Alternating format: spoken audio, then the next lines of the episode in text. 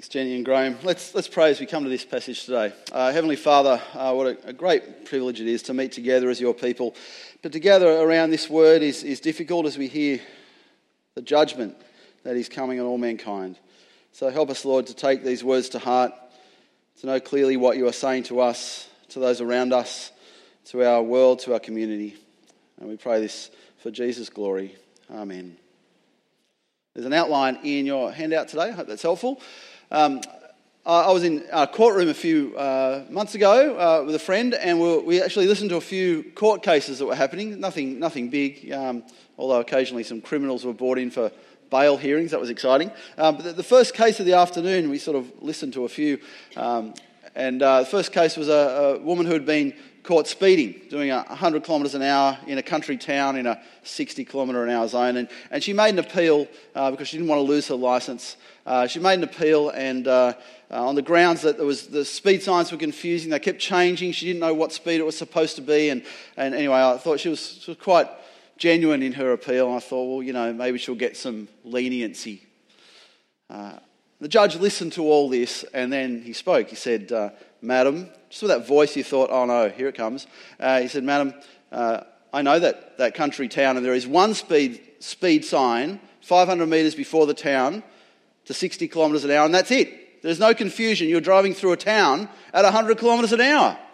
And in fact, over the last five years, this is your 11th speeding fine. And this is not the first time you've lost your licence. In fact, if I went further than five years back, there are other speeding fines that you've had and losses of licence.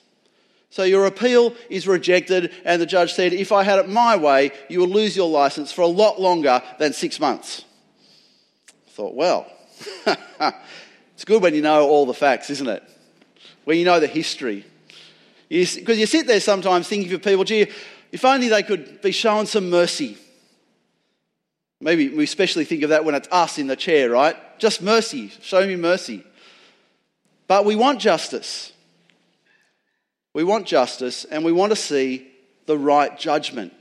As we uh, heard that the case of against Bruce Lehrmann, uh, which involved Brittany Higgins, was dropped this week. Uh, the case of Chris Dawson, who murdered his wife Lynette Dawson, who was sentenced to prison. There's rejoicing at judgment and justice, and there's lament when there's no judgment come down or cases are dismissed for whatever reason. It's hard to let that go because we want justice. But on the other side, we also want mercy.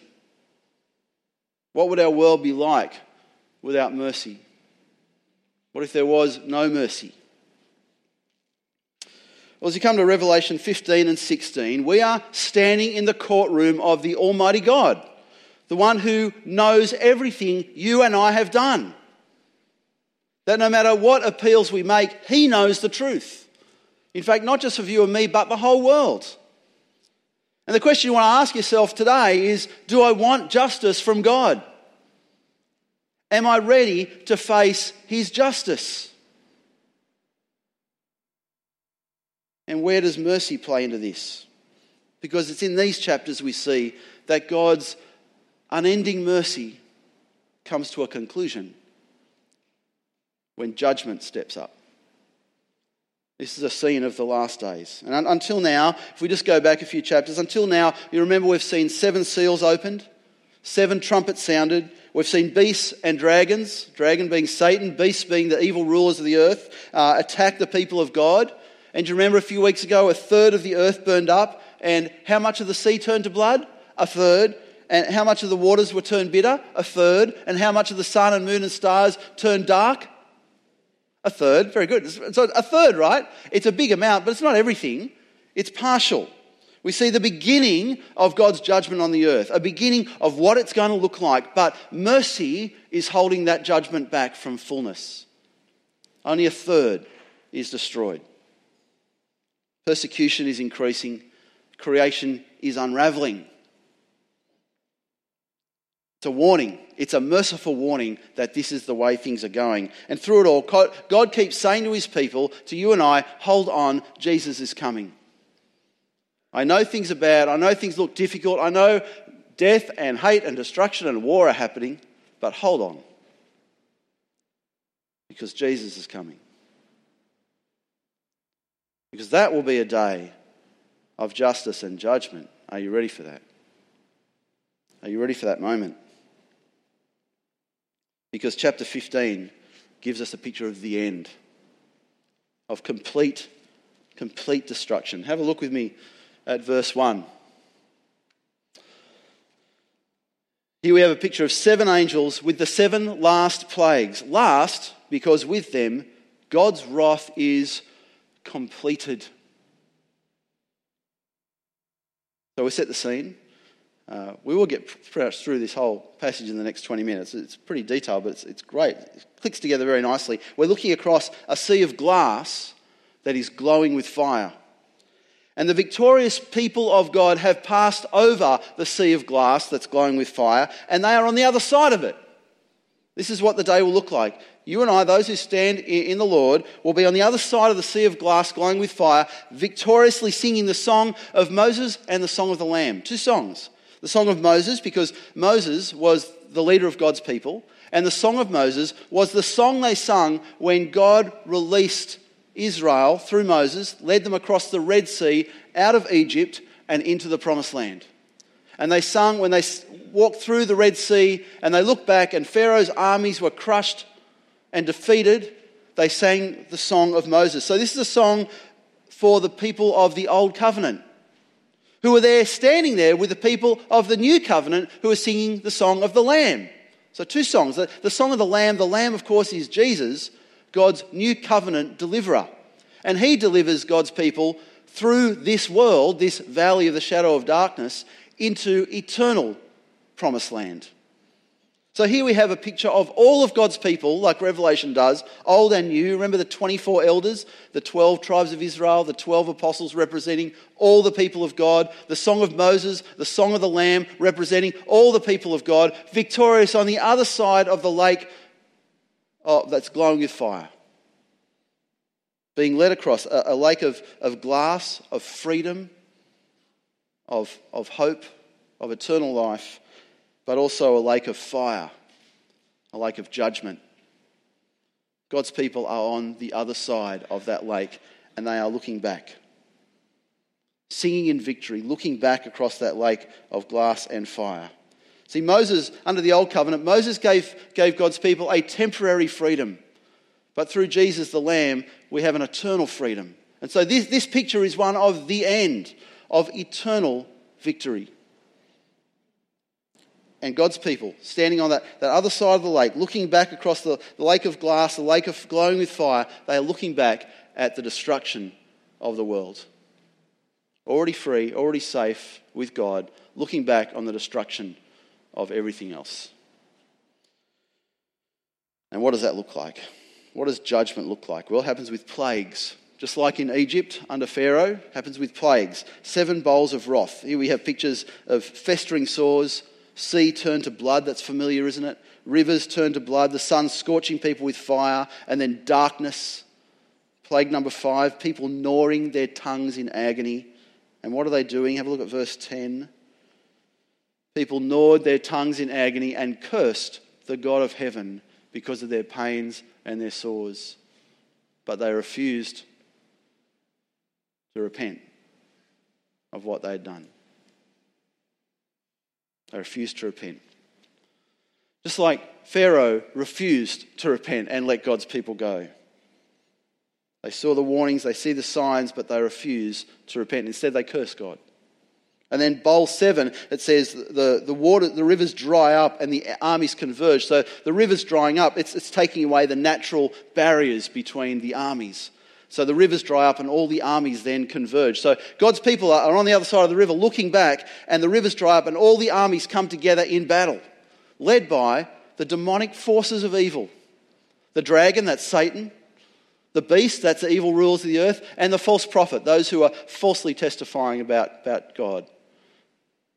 Those evil spirits lead the armies of the world to combat and destroy each other. So God's people on the other side of the river looking back and seeing the world destroy each other. That is judgment. They are demonic spirits that perform signs, and they go out to the kings of the whole world and gather them together for battle on the great day of, the, of God Almighty. So here are Satan's evil spirits bringing the kings and armies of the world together to destroy each other completely. That is the final day. And then all the kings of the earth, we're told, gathered together at Armageddon. Uh, which is a place, by the way. Armageddon, not a time. Armageddon is a place, uh, literally translated as the mountain of Megiddo. Megiddo was a plain that where a lot of battles happened. It was a, a, a place of great destruction, and no, a place well referenced in history as a place of destruction. So, this battlefield, it says, the seventh angel poured out his bowl into the air, and out of the temple came a loud voice from the throne saying, It is done. Then there came flashes of lightning, rumbling, uh, peals of thunder, and a severe earthquake. Verse 20 Every island fled away, and the mountains could not be found. From the sky, huge hailstones, each weighing about 100 pounds, fell on people. And it's over. A lot of images there of judgment there. Chapters 17 to 20, if you read the next four chapters, you get a whole sort of in depth look at some detail of this time. But this is, this is it. This is it in a snapshot. It's over. Right there in verse 17, there it is. It is done. It is done. Victory is complete. Nothing more. Mercy had been offered. People have not repented, and now judgment comes. There's no easy way to say that, is there? Mercy has been offered. People have not repented, and now judgment comes. And we find ourselves possibly sitting in the courtroom of God thinking, come on, one more chance. And the judge sits there saying, You've had 11 chances. You've had 20 chances. You've had opportunity after opportunity and mercy after mercy. Yet look at the response of the world on this final day looking back. Look at chapter 16, verse 9. But they refused. They refused to repent and glorify him. Verse 11, they refused to repent of what they'd done. Verse 21, and they cursed God. And so now we find ourselves in the, in the courtroom saying, Well, what did you expect? Why is this a surprise? Did you think that mercy would never, ever come to a point of judgment?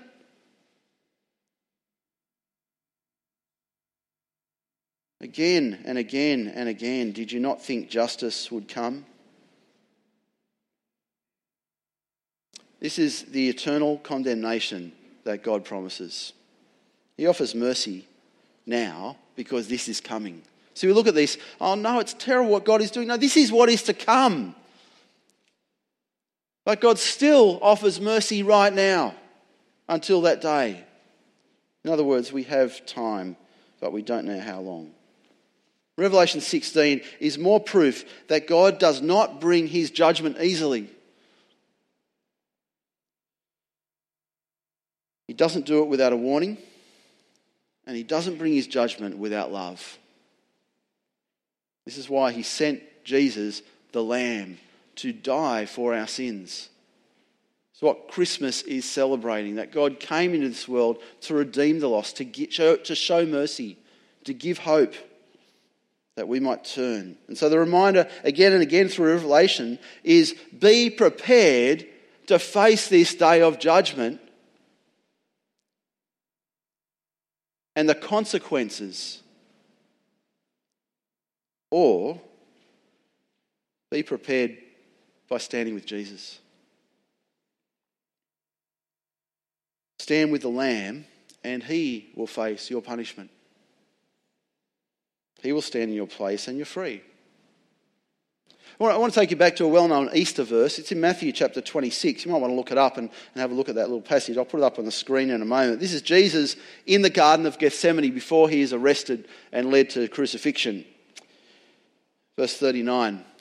Going a little farther, he fell with his face to the ground and prayed, My Father, if it is possible, may this cup be taken from me, yet not as I will, but as you will. Jesus says, Father, I don't want to drink this cup, if it's possible any other way, but not my will, your will. What is the cup? What is the cup?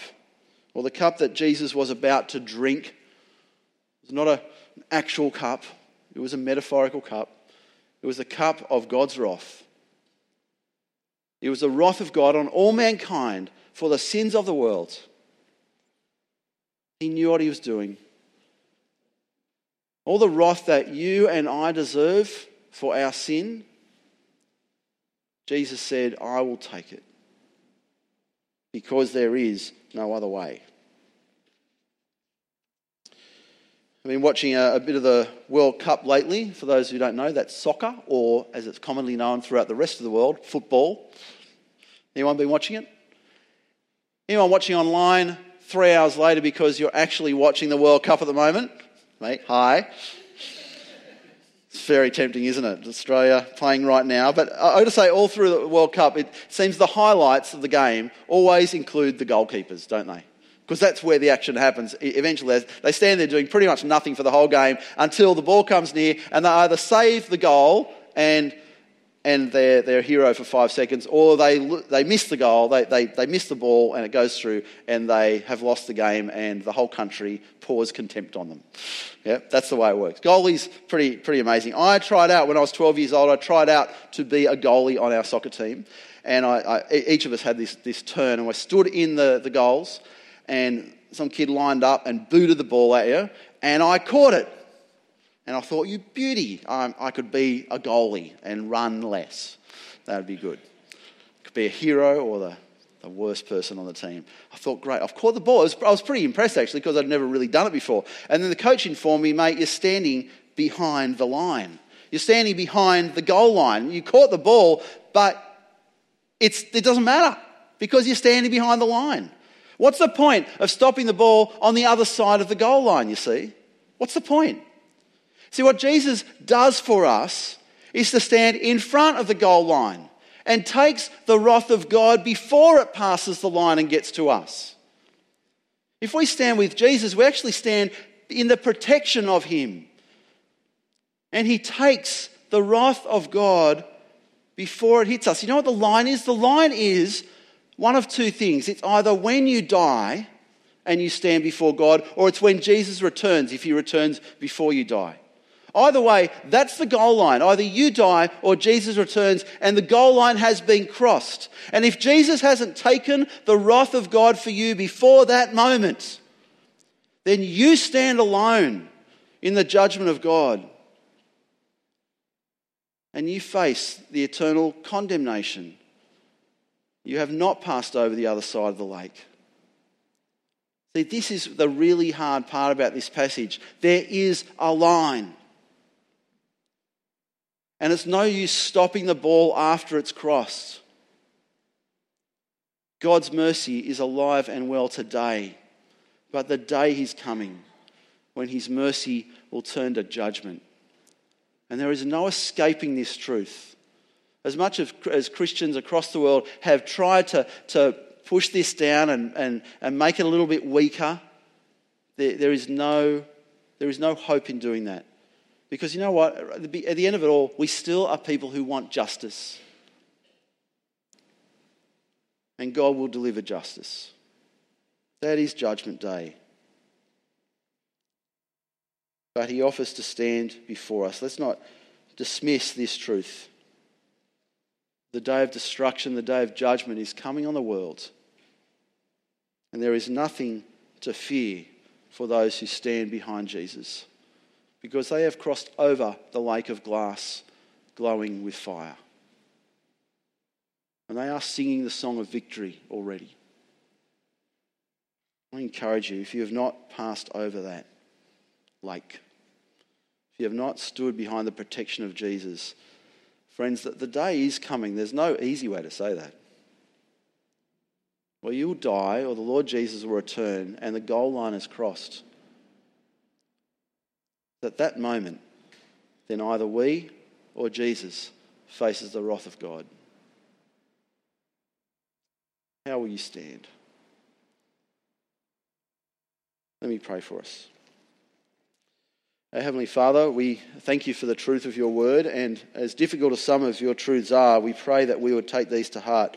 Uh, what an opportunity we have a year of evangelism, or even more, to share your mercy with the world before you return or before they die. We have such little time. But what great hope we have that, that this day that we read about, this final day, this day of judgment, has not yet come. Thank you, Lord Jesus. Thank you for the time you've given us to share with others the hope that we have, the protection that we have in Jesus from the final wrath that will come. Lord, may we take great delight in the mercy you've shown us. Great delight that this day is in the future. We don't know when, but it is not yet. Father, help us. Help us to share this truth with the people of our world that they might have hope on that last day. Amen.